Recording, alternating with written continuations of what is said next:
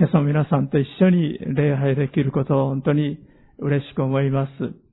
今日良い天気が与えられてですね、窓を開けててもまた差し支えない誠実になっていることを感謝したいと思います。いつも日曜日の前にですね、今日良い天気になりますように、雨や風がですね、吹いて、礼拝の時困ることがありませんように、ずっと祈ってきましたけども、今週も守られていることを感謝したいと思います。最近私の順番の時はローマ人への手紙からお話ししていますけれども、今朝ローマ人への手紙の3章からお話したいと思います。どうぞ、ローマ人への手紙の3章をお開きください。今日は、偽人はいない、一人もいないというタイトルでお話ししたいと思います。ローマ人への手紙の3章の10節に、次のように書いてある通りです。偽人はいない、一人もいないとあります。今からだいぶ前のことですが、山菜採りに二人の人たちが出かけていきました。たくさん山菜を取って、両手いっぱいに取って、そして家路に着いたわけですけども、谷川沿いの道を歩いてて、足を滑らせて、二人とも谷川に落っこちてしまいました。で、一人の人は助かったんですが、もう一人の人は助かりませんでした。その理由はですね、助かった人は持ってた山菜を手放してですね、そして自分の命が助かるように、あの、しがみついてき、そして岸に上がっていったわけですけれども、もう一人の人は、苦労して取った山菜をですね、あの、惜しくて握ってなんとか持ったままで助かろうとして、そして結局溺れてしまって命を落としたわけです。私たちがより価値あるものを手に入れたいと思うときに、えー、それよりも価値が低いものをですね、手放す勇気というものが必要になります。1968年8月に横須賀市にあります竹山というところがあるんですが、少年工科学校という自衛隊の陸上自衛隊の高校があります。その生徒さんたちが人工池で、あの、ライフル銃を持ったままですね、そして行進をする訓練を受けていたんですけども、人工池の、あの、底の方に、泥が溜まっていて、え、たくさんの学生が足を取られてしまってですね、えそして結果として13人の若い、え、学生たちが命を落としたわけです。その理由というのは、皆さんにお分かりにならないかもしれないんですが、自衛隊に入りますと、この銃の扱いっていうのは非常に厳しいんですね。まあ、官品として、え、政府から支給されているものについては、扱いが非常に厳しいわけですけれども、特に、え、銃はですね、当時与えられていたライフル銃について、もう本当に命の次、ま、命以上に大事なもののように教えられていましたから、この、まだ入学して間もない訓練を受け始めたこの学生たちは、そのもう溺れそうになっても銃を離さなかったわけです。銃を離して自分の命を守った学生たちは助かったわけですけども、最後まで離そうとしなかった13人が結果として残念ながら溺れ死ぬという大きな事故が、事件があったわけです。で私たちも気をつけないとしがみついているものがあります。そして神様がせっかく素晴らしいものをお与えになろうとしているのに、そのより低いものにしがみついているがために、それを手に入れることはできないということが起こってきます。ローマ人への手紙の一章では、違法人が、つまりユダヤ人以外の人たちがしがみついている偶像というものについて教えています。偶像崇拝が、人が自然界のものを拝んだり、神様が作られた被造物である太陽や月や木や石、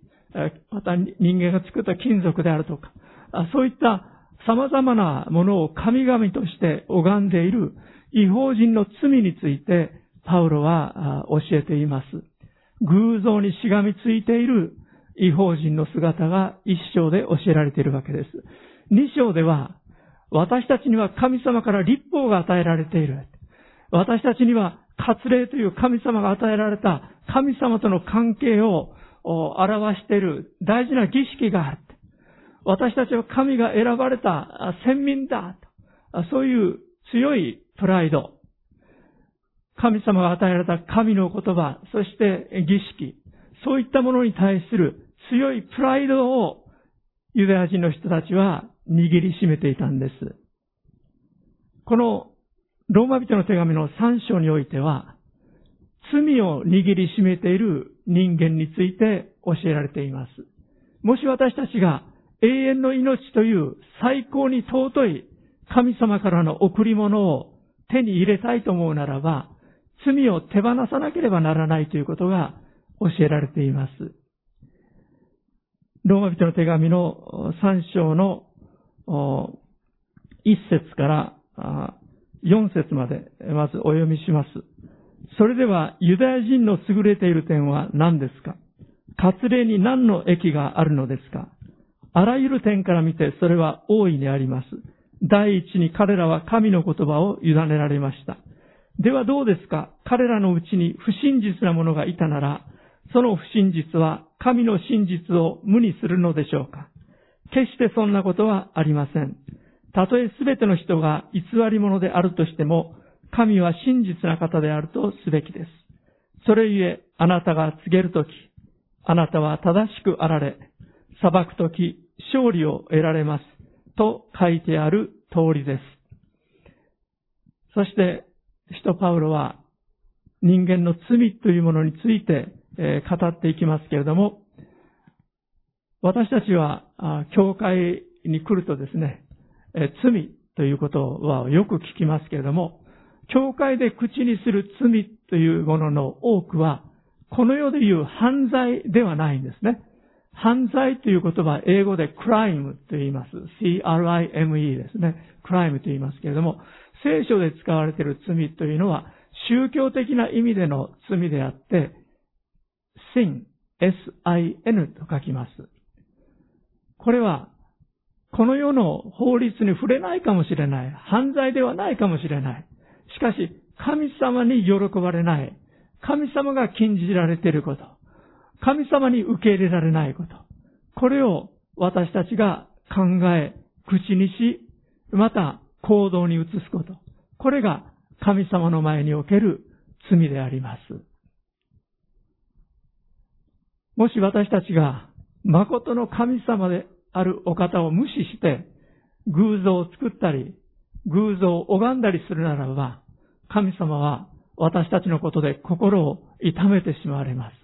でもしばしば私たち人間は、誠の神様以外のものを私たちの生活で第一にしてしまいがちです。クリスチャンであっても、神様を横に置いて、主イエス様を横に置いて、他のものを第一にして生きてしまうという弱さを抱えています。今日はこの罪の問題についても少し掘り下げて考えていきたいと思います。罪という時に3章の13節14節で言葉の罪について教えられています。13節14節お読みします。彼らの喉は開いた墓。彼らはその下で欺く。彼らの唇の下にはマムシの毒がある。彼らの口は呪いと苦味に満ちている。使徒パウロは罪というとき、まず言葉の罪を取り扱っています。私たちの多くのものは言葉で失敗するものです。ヤコブはまさにそのことをヤコブ書3章2節の中で私たちのは言葉で多くの過ちを犯すということを語っています。そしてこの舌を制御する者はまさに完全な人ですともヤコブは語っています。私たちはなかなか自分の口の言葉をコントロールできないという弱さを抱えているものであります。マタイの12章36節37節、ちょっと開いていただきましょうか。ローマ書に何か置いておいていただいて、マタイによる福音書、12章36節、37節です。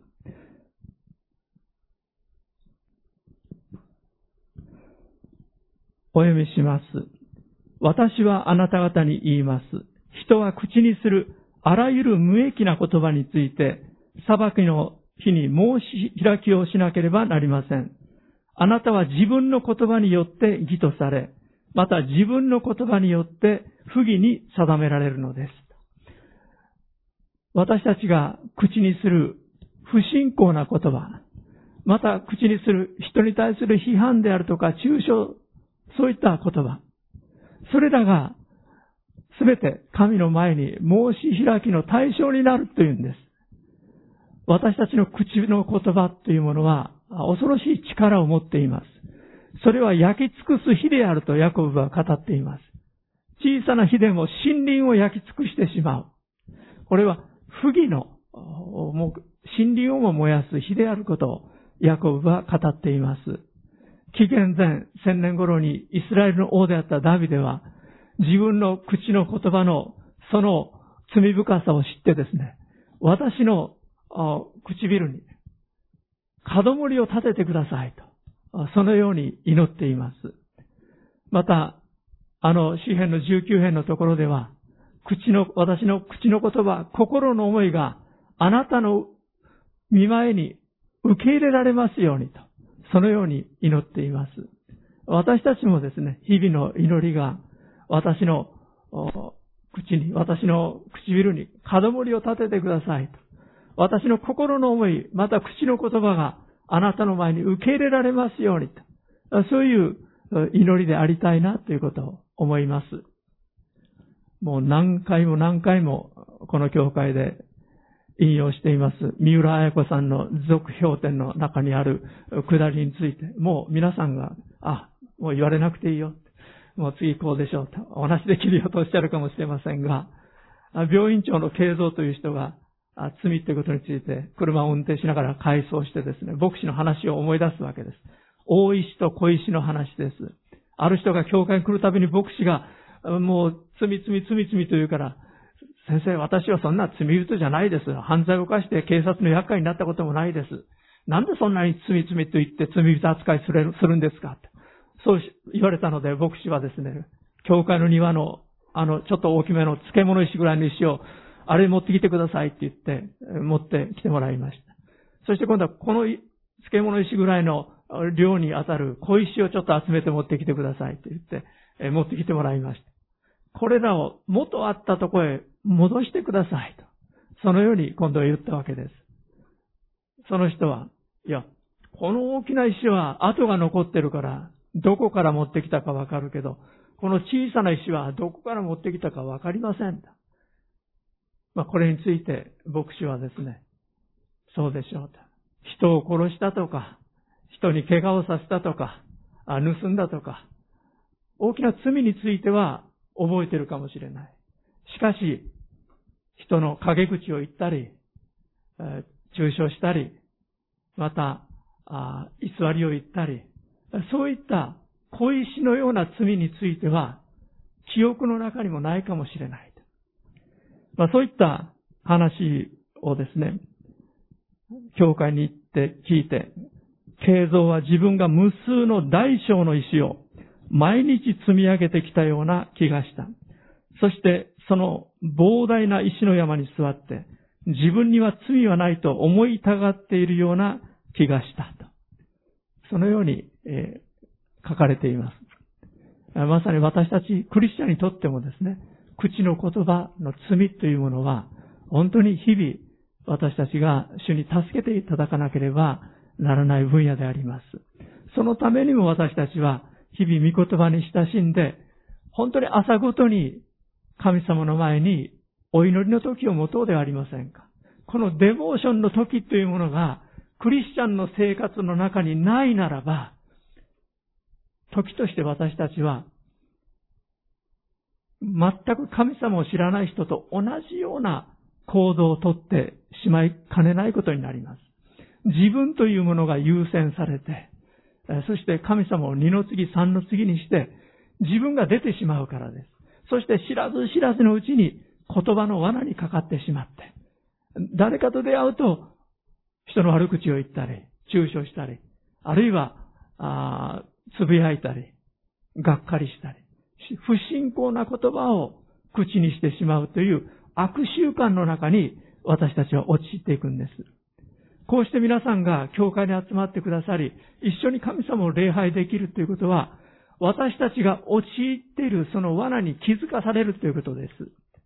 また、このインターネットを通して、YouTube を通してメッセージを聞いてくださる方々が家庭で礼拝の時を持たれるということは、私たちの悪い習慣性が断ち切られて、そして誠の神様から来る、清い精霊から来る、その思いに満たされて、私たちが神の御心をもう一度教えられて、主と共に歩むことを可能にさせるものであります。どんなに長いクリスチャンであろうと、どんなに聖書の知識があろうとも、神様の前に出て、へり下って、そして御言葉を受け取り、精霊のお取り扱いを受けるということがないならば、私たちはただの人のようになってしまいます。コリント人の手紙の第二のところで、使徒パウロがまさに教えている通りであります。第二コリント2章だったでしょうか。ただの人のように私たちは生まれつきの人のようになってしまいかねません。その意味で本当に御言葉に日々親しんでいくものでありたいと思います。罪という時に言葉の罪だけではありません。行為における罪、これを聖書は罪と呼んでいます。モーセの十回の中でも教えられている通りです。父と母を敬え。偽ってはならない。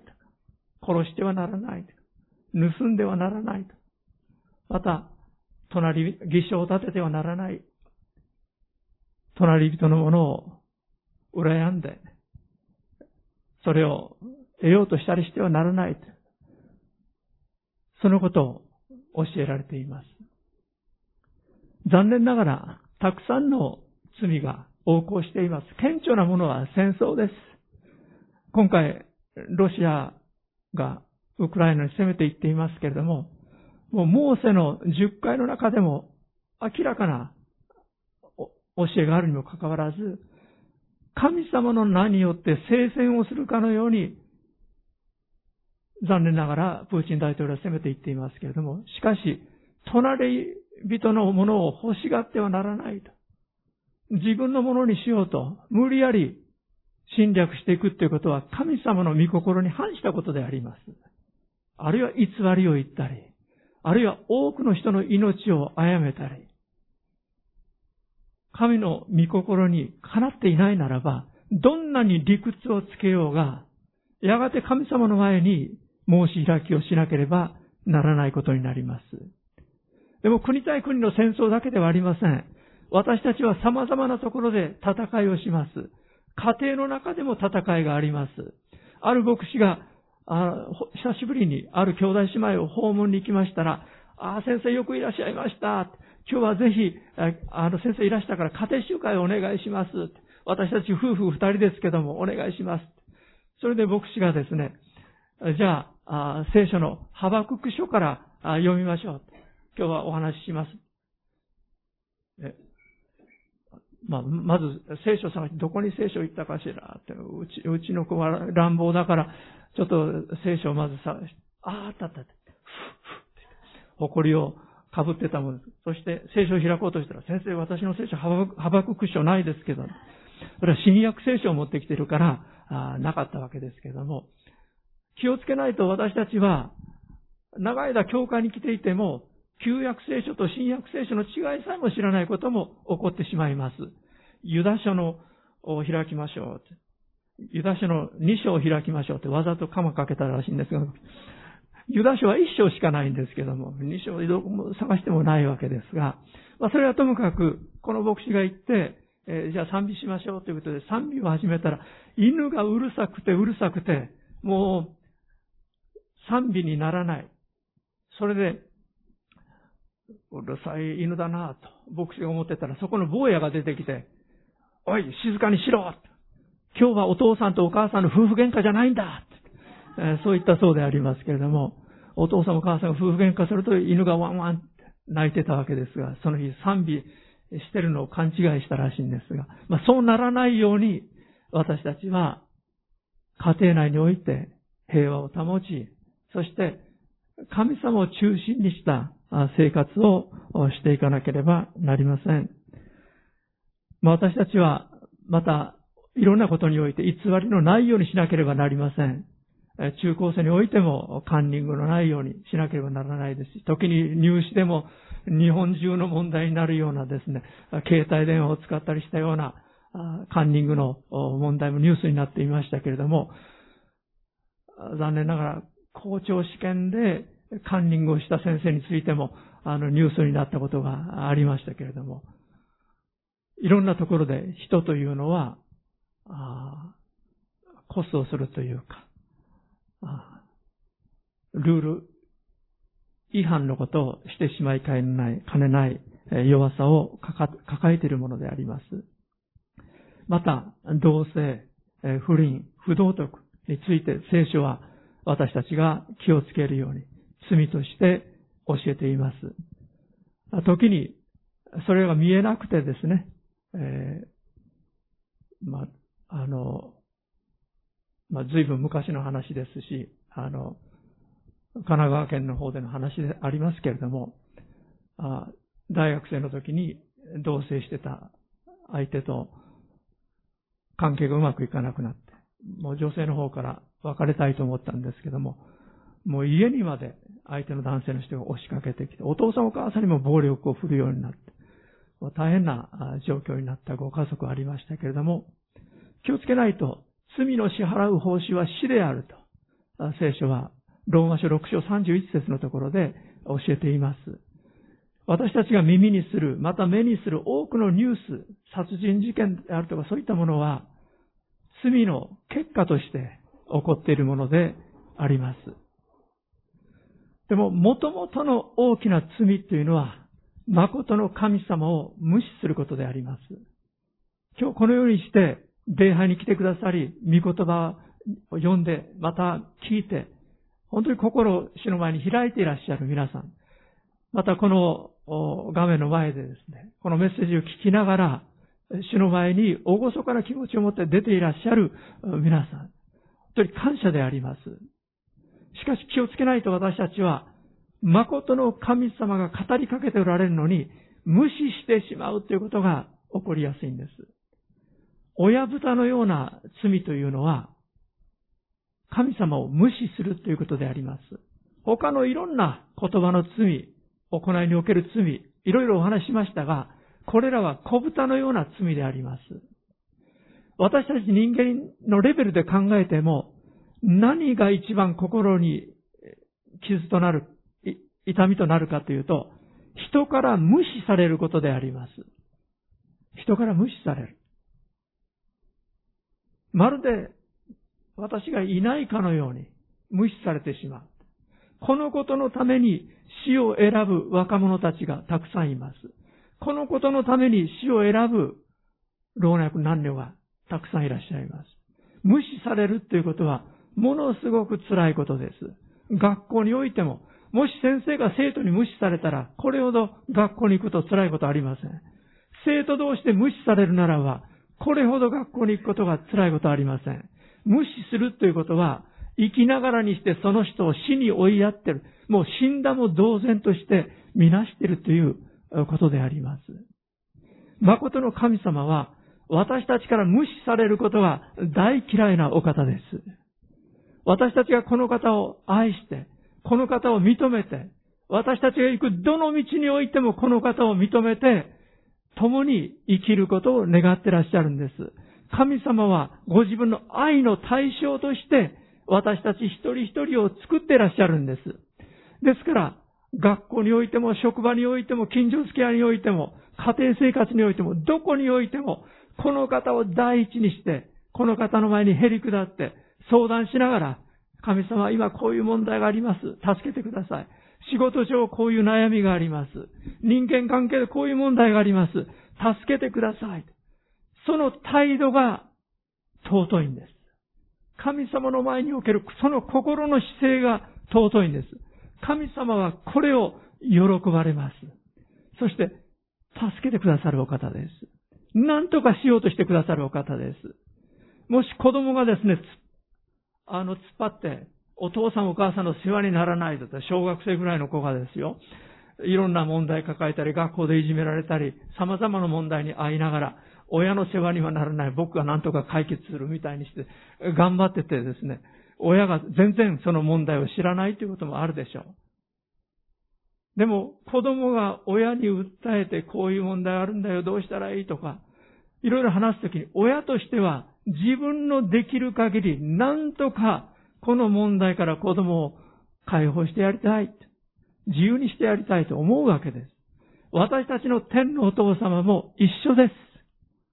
私たちをご自分の愛の対象として作り、この地上に私たちを置いておられる方は、なんとか私たちを助けたいと願ってらっしゃるんです。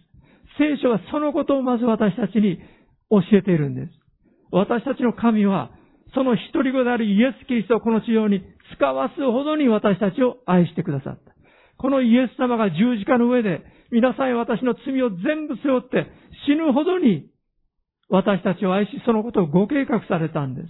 イエス様も皆さん私の罪を全部背負って命を捨てるほどに私たちを愛してくださったんです。ですから、このお方は私たちの心を慕い求めておられるわけです。私たちの心がよそに向いてしまって、この方を無視することを喜ばないということであります。じゃあ、どのようにしたら私たちは義と認められることができるのかということでありますけれども、神様がそもそも立法をユダヤ人の人たちに委ねられた理由というのは、人間の罪を明らかにするためでした。こういう聖書があって、私たちは何が罪であるか、何が罪でないかということを明確に知らされたわけです。この点においてユダヤ人の人たちは大きな特権に預かりました。しかしこの聖書の教えは、ユダヤ人たちに対して与えられただけでなく、日本人を含む全世界の全ての人たちに与えられたものであります。この旧約聖書の中に人が罪許される道が示されていました。昔のイスラエルの人たちは自分が罪を犯した時は羊や鳩やヤギや牛や動物の生贄を携えて祭司のところにやってきました。そして自分の罪を告白して生贄の上に手を置いたんです。そして自分の身代わりに、この動物の生贄がほふられ、そして神の前に捧げられたわけです。その動物はまず第一番目としては、私たちの身代わりに全部の罪を背負ってくださるイエス・キリストを指し示していましたが、同時に私たちの罪が許されるためには血が流されなければならない。罪のためには命が捨てられなければならないという大事な原理を教えていました。でも私たちが自分で裁きを負うことがないように、御子イエス・キリストが全ての裁きを負ってくださるようになるという予言が旧約聖書の中にあるわけです。そして時至って、あの処女マリアからお生まれになり、33歳の時に、まさに永遠の最高の生贄として十字架にかかってくださったのがイエス・キリストであるということです。このイエス・キリストを信じるときに私たちは罪が許されることができる。そして神の義を着せられることができるということが聖書で予言されていたわけです。イザヤ書53章6節というところには私たちは皆羊のようにさまよいおのおの自分勝手な道に向かっていった。しかし主は私たちのすべての咎を彼、つまりキリストに負わせたと予言されています。紀元前750年頃のイザヤが約750年、800年後に起こる出来事について予言したわけです。恐るべき予言です。800年後のこと私たち考えることもできないですけども、神様イザヤを通して、イエス・キリストが皆さんや私の罪を背負ってくださるということを予言していたわけです。これについて使徒パウロが語っています。どうぞローマ人の手紙にまた戻っていきましょう。先ほどお読みしませんでしたが、15節から18節のところでは、行為の罪について、使徒パウロが語っていました。ちょっと読まなかったので読んでみましょう。ローマ15章、あ、ごめんなさい、3章15節から18節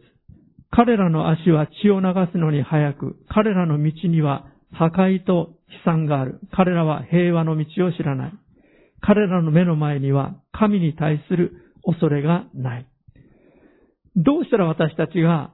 神の前に正しいものと認められることができるか。3章20節なぜなら人は誰も立法を行うことによっては神の前に義と認められないからです。立法を通して生じるのは罪の意識です。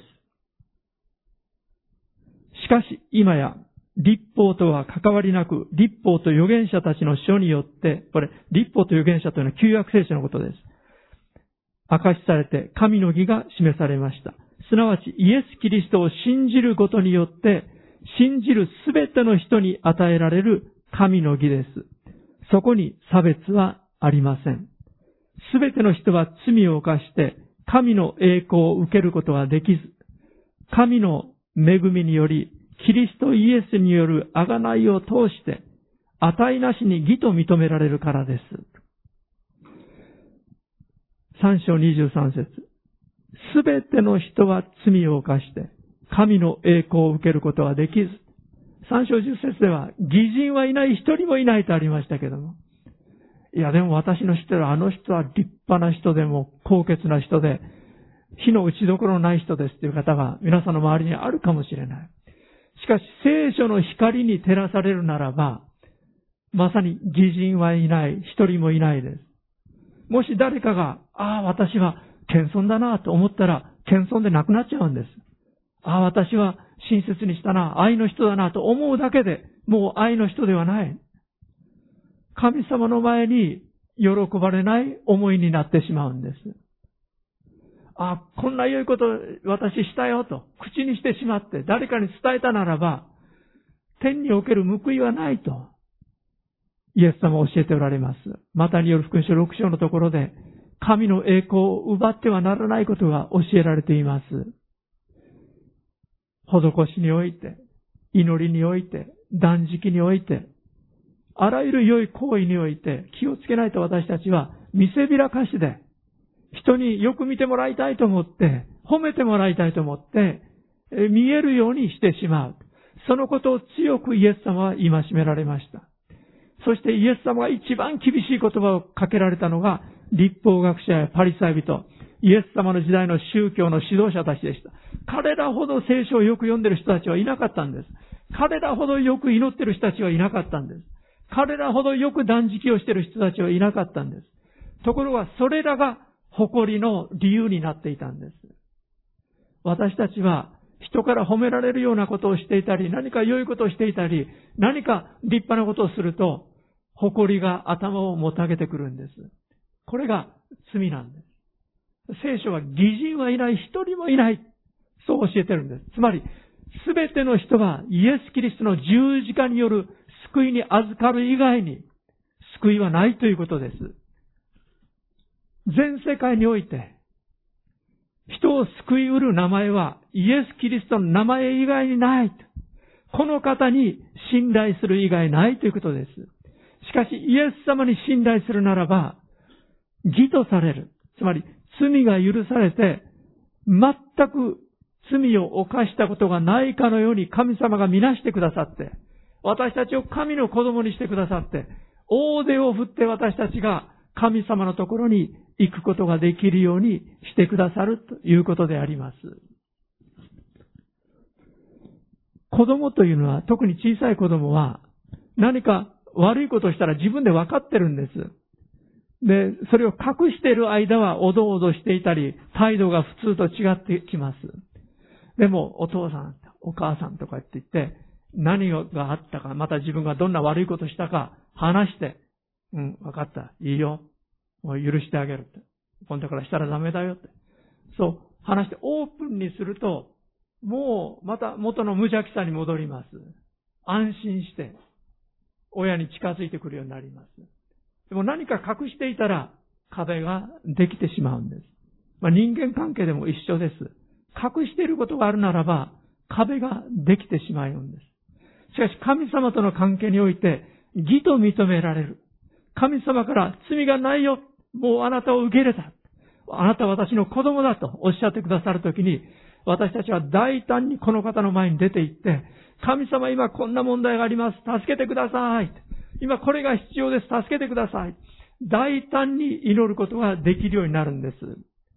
いや、私の祈りが聞かれるようになるためには、クリスチャン生活をもう3年ぐらい送って聖書をよく読んで、えそしてお祈りをちゃんとできるようになって、そして聖歌も、あとコーラスももうちょっとよく覚えたら、そうしたら受け入れられるようになるんじゃないか。そんなことないです。今日からイエス様を心の中心に迎えるならば、今日から私たちは大胆にこのお方の前に出て行って、大胆に祈ることができるようになるんです。そして不思議なことに、クリスチャンになりたての人たち、また、まだクリスチャンになっていない人たちの祈り、なんで神様よく聞かれて、クリ長年クリスチャンの人たちの祈りが聞かれるまで時間がかかるかなと思うぐらい、神様の憐れみは大きいんです。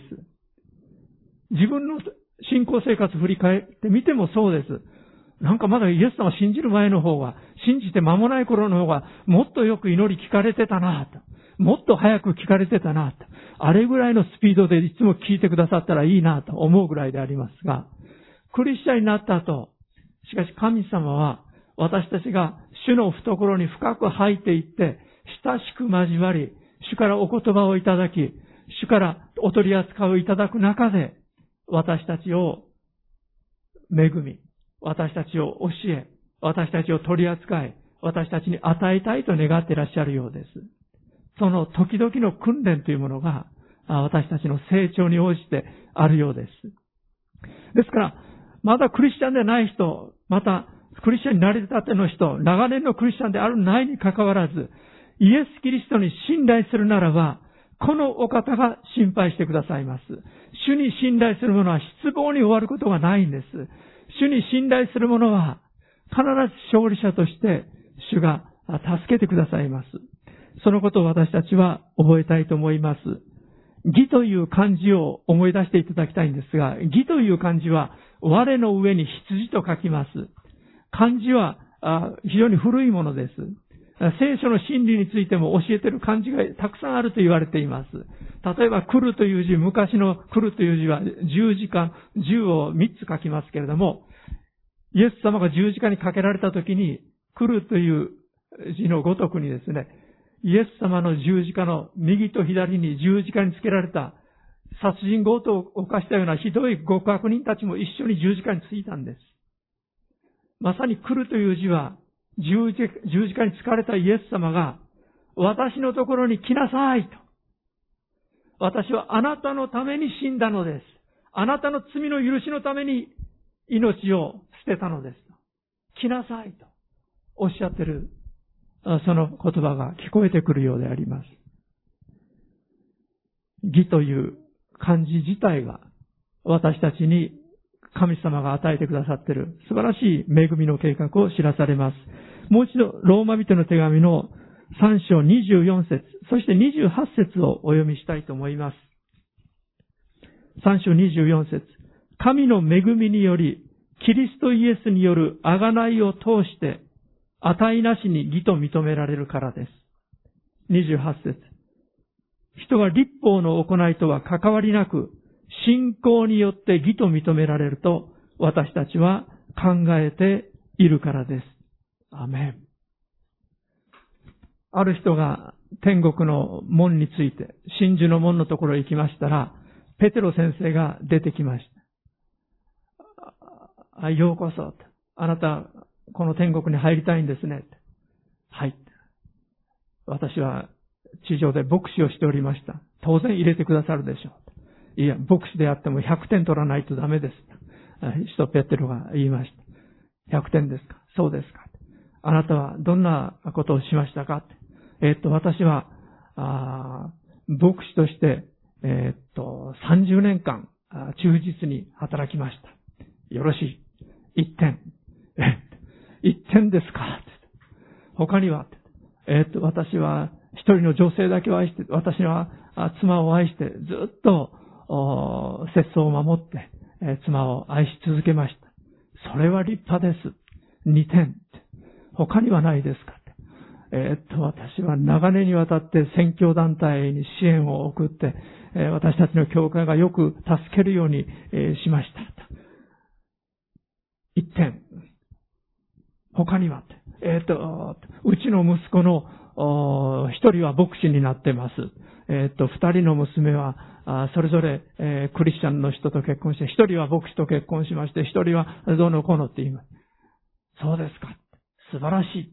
い。一点。するとこの牧師はですね、そこで、愕然と来て、神様、助けてください。あなたの恵みがないと私は救われません。助けてくださいって叫んだそうです。すると、ペトロ先生が肩を叩いて、よろしい。合格です。入りなさいと言われたそうでありますけれども、私たちは行いによっては救われることはできないんです。イエス・キリストが私たちの足りないところを全部追ってくださったんです。90点の素晴らしい良い罪人ならば足りない10点をイエス様が十字架で代価を支払ってくださったんです。いや、私は10点程度の極悪人です。皆さんは知らないかもしれないけど、実はいろいろ罪を犯しまして。いや、私は10点ぐらいのひどい罪人です。おっしゃるならば。足りない90点をイエス様が代わりに代価を支払ってくださったんです。これが良い知らせなんです。イエス・キリストを通して、どんな罪人であろうが救われることができる。罪許されることができる。義と認められることができるということであります。しかし、クリスチャンになった後でも私たちは肉声を持っています。自我が残っています。罪の性質が残っています。ですから、先ほども申しましたように、朝ごとに神様の前に出て行って、聖書の言葉を聞き、そしてお祈りをし、この方に心を委ねる、魂を委ねるということをしないならば、私たちはかなりいつの間にか自分勝手なものになっていきやすいんです。マレーシアにカラビット族というのが、人たちがありました。えっと、人口8000人ぐらいのカラビット族でありました。その人たちの中で大きなリバイバルが起こりました。で、その時に用いられたのが3人の受験生でありました。これから、あの、高校を受験するような若者でありました。彼らは、えっ、と、受験勉強を一生懸命と仲のいい友達とやってたんですけども、あの、お互いにちゃんと志望校に合格できるように、あの、持ち回りでお祈りしようということになって、えー、言ったわけですが、まあ、そもそもこのカラビット族っていうのはもともと悪名高いカラビット族だったんです。なんで有名だったかというと、お酒を飲むことで有名だったんです。若い者もお年寄りも子供までもお酒を飲んでですね、このままでは酒で、あの、カラビット族は滅んでしまうだろうと言われていたんです。そこにオーストラリア人の宣教師さんがやってきて、福音を伝えて、何人かがイエス様を信じて、もう少しの人たちが信じて、そして教会堂が立ったわけです。しかしこの宣教師さんがいなくなると、また、あいい加減な信仰生活に戻っていったりして、なかなかこの部族の中で神様の真実なリバイバルというか素晴らしい働きは起こりませんでした。でも、聖書は伝わっていました。イエス様のことも伝わってました。教会もありました。でそういう中で3人の若者たちが祈り始めたんです。交代で。そして、今度の試験に合格できますように、学校の成績が上がりますように。まあ、それが中心でお祈りをしてたんです。で、ある日一緒に3人がお祈りしてた時に神様が語られたんです。お前たちの祈ってることは自分のことばっかりじゃないか、と。なぜお前たちはクリスチャンなのに自分のことばっかり祈ってるのか。それを三人とも示されました。そして彼らはそこで神様の前に悔い改め始めたんです。神様私たちは本当に自己中心的なクリスチャンでした。自分のことばっかり祈ってました。許してください。私たちは罪人です。本当に許してください。イエス様の十字架の血潮で許してください。清めてください。そしてどんどんどんどん祈り始めました。そして彼らは真剣に祈るようになって、うちのお父さんお母さんを救ってください。うちのお父ちゃんお母さんを救ってくださいと。助けてくださいと。真剣に祈り始めました。で、あんまり大きな声で祈るもんだから、その声がお父さんお母さんの声に、あの、耳に聞こえてきて、まあ何祈ってるかなと思ってたら、自分のために必死に涙流しながら祈ってくれてるわけですよ。それに感動した親が、これは本物だと思って、イエス様を信じるようになって。そして、次から次へとその村でイエス様を信じる人たちが起こってきて、この8000人の人たちが、皆、まあ赤ちゃんどうか知りませんけれども、イエス様を信じるようになって、大きなリバイバルになっていったわけであります。私たち気をつけないと、クリスチャンであっても、私たちの魂が本当に主に委ねられていかないと、私たちは自己中心なクリスチャンで終わってしまいます。最後に、山田茂雄牧師のお話をして終わりたいと思いますが、この方は、あもう35年ぐらいのクリスチャンだったでしょう。もう、クリスチャンになって長い、また、牧師であったわけですけども、あるセミナーに参加したときに、自分の父親を許していないということをすごく心に教えられたそうです。というのはこの山田牧師のお父さんという方がすごい主乱で、もうアル中で大変なお父さんだったんですね。もうお酒ばっかり飲んでいてまともに働かないからお母さんが一生懸命働いて二人の息子を育ててたんですけども、